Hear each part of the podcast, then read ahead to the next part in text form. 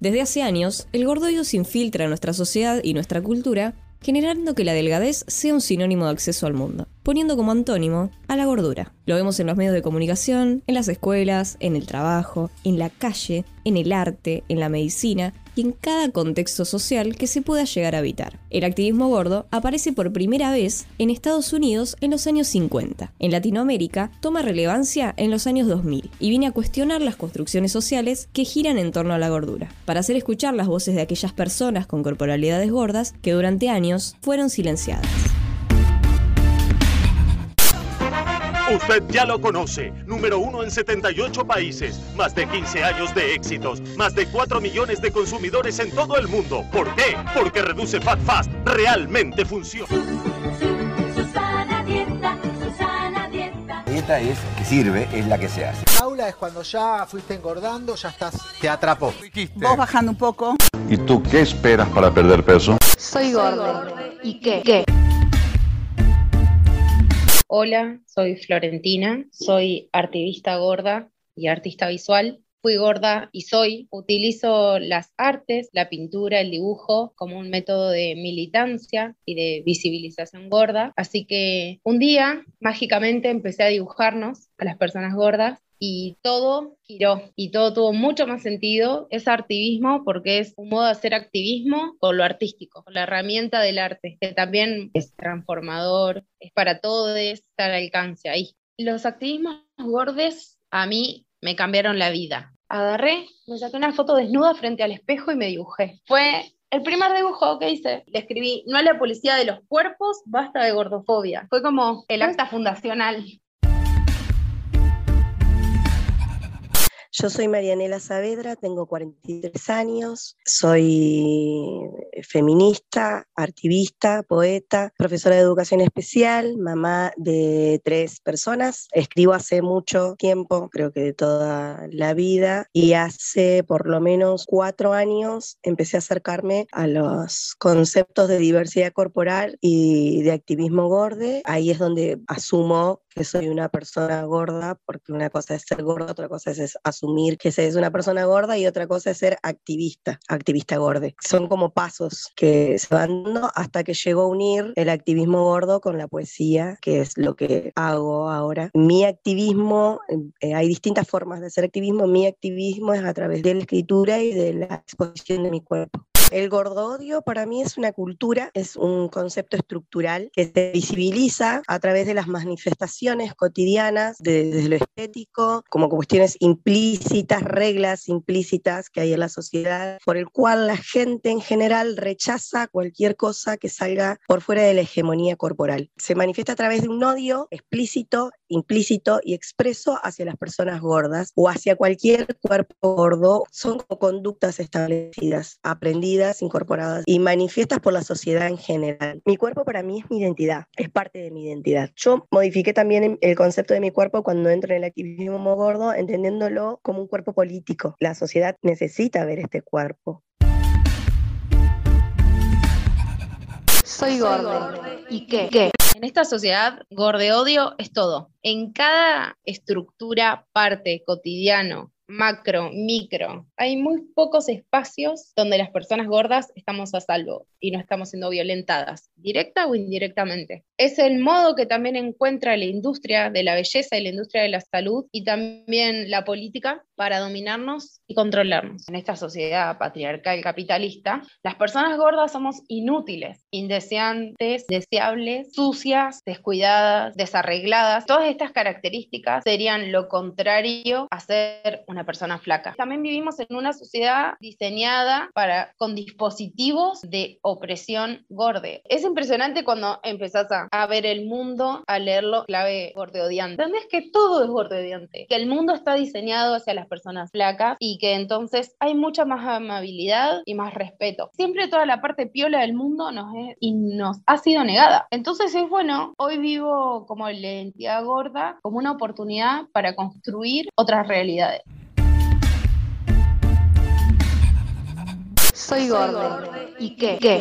A través de discursos sociales que se repiten una y otra vez, se establecen saberes o enunciados como si fueran la verdad absoluta, que terminan por transformarse en mitos sociales. Según la definición de Lucio Cerda, el mito social sostiene un hecho o conjunto de hechos que configuran una narración imposible de ser puesta en duda. En este episodio, el mito que desarticularemos será todas las personas quieren un cuerpo delgado, para poder identificar por qué es un mito, desde qué lado se puede refutar y qué representa un cuerpo delgado.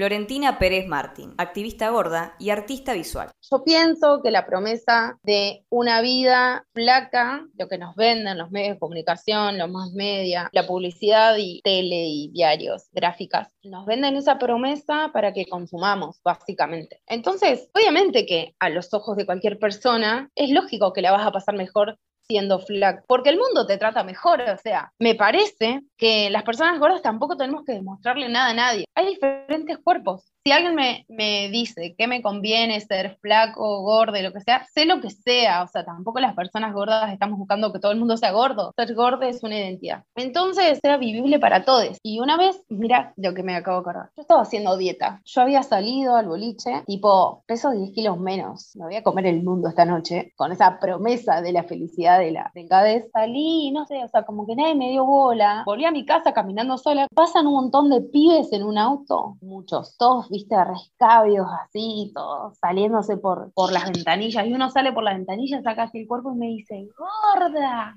ja, ja, ja, se cagan de risa. Y ellos siguieron su vida. Y yo, que ya estaba en una, tipo, volvía caminando a mi casa como, si yo adelgacé, no, me, que no sirvió para nada. Hay como una idea inconsciente colectiva del acceso a la felicidad a través de la flacura, pero que en concreto no sucede tampoco. Solo estamos comprando más cosas para adelgazar.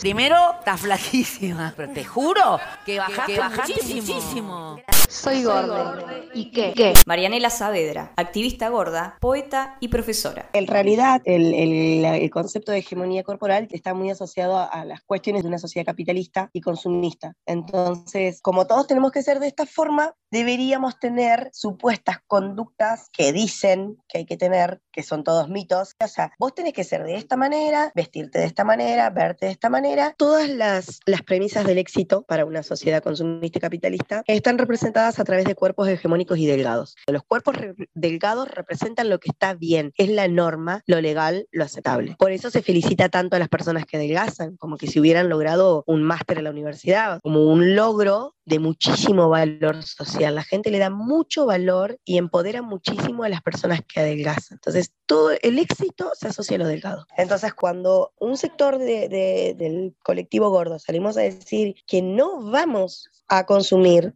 esto que nos están diciendo que tenemos que consumir y que no vamos a modificar nuestro cuerpo, pierdo hasta la credibilidad de mi palabra. O sea, la violencia cuando vos te, te, te manifestás como que no, que no vas a modificar tu cuerpo, no vas a convertirte en una persona delgada porque te sentís bien así como estás, eso potencia la violencia de una manera muy exacerbada, porque la gente, eh, eso, o sea, el- el- la, la sociedad está esperando que vos quieras modificarte. Y lo gordo está asociado al fracaso, a lo aborrecible, a lo maltratable, es lo que hay que eliminar, es lo que hay que tratar de borrar de la sociedad. Entonces, cuando vos eh, querés entrar dentro de algún eh, parámetro de éxito, obviamente que te va a costar mucho más y vas a tener que demostrar credibilidad muchísimo más si sos gorda que si sos flaca. Soy gorda.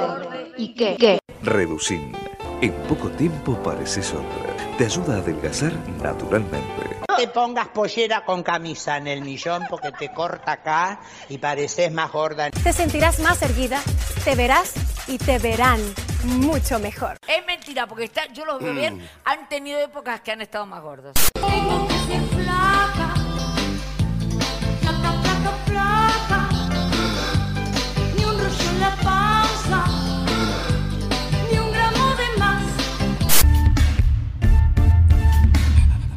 Yo creo que a las sociedades le está costando mucho asumir los privilegios, no se está costando mucho. Eh, nos cayó como un balazo de agua fría la concepción de que existen escalas de privilegios, no lo, no lo podemos asumir, nos cuesta un montón. Las personas reniegan mucho de eso. La gente ni siquiera está asumiendo que el gordo odio existe, ni siquiera está asumiendo que la hegemonía corporal es un privilegio. Sí celebro que la visibilidad gorda, en eso sí, creo que estamos avanzando un montón. Que cada vez seamos más personas gordas en distintos ámbitos, manifestándonos y haciendo lo que hacíamos, lo que hicimos siempre. El trabajo más grande es el de asumir el privilegio delgado. Hoy en día, el mayor miedo de una persona sigue siendo ser gorda. No importa qué tan deconstruida, no importa qué tan académica, no académica, se sigue teniendo miedo de engordar o de ser gorde. Tampoco es que todo el mundo tiene que ser gorde, sino que cada quien pueda vivir su cuerpo como en libertad. Las entrevistas de este podcast fueron realizadas en un contexto de distanciamiento social preventivo y obligatorio de pandemia por COVID-19 por Ayelen Gasparini y María Jesús Alvarado. Soy gordo. ¿Y qué? ¿Qué?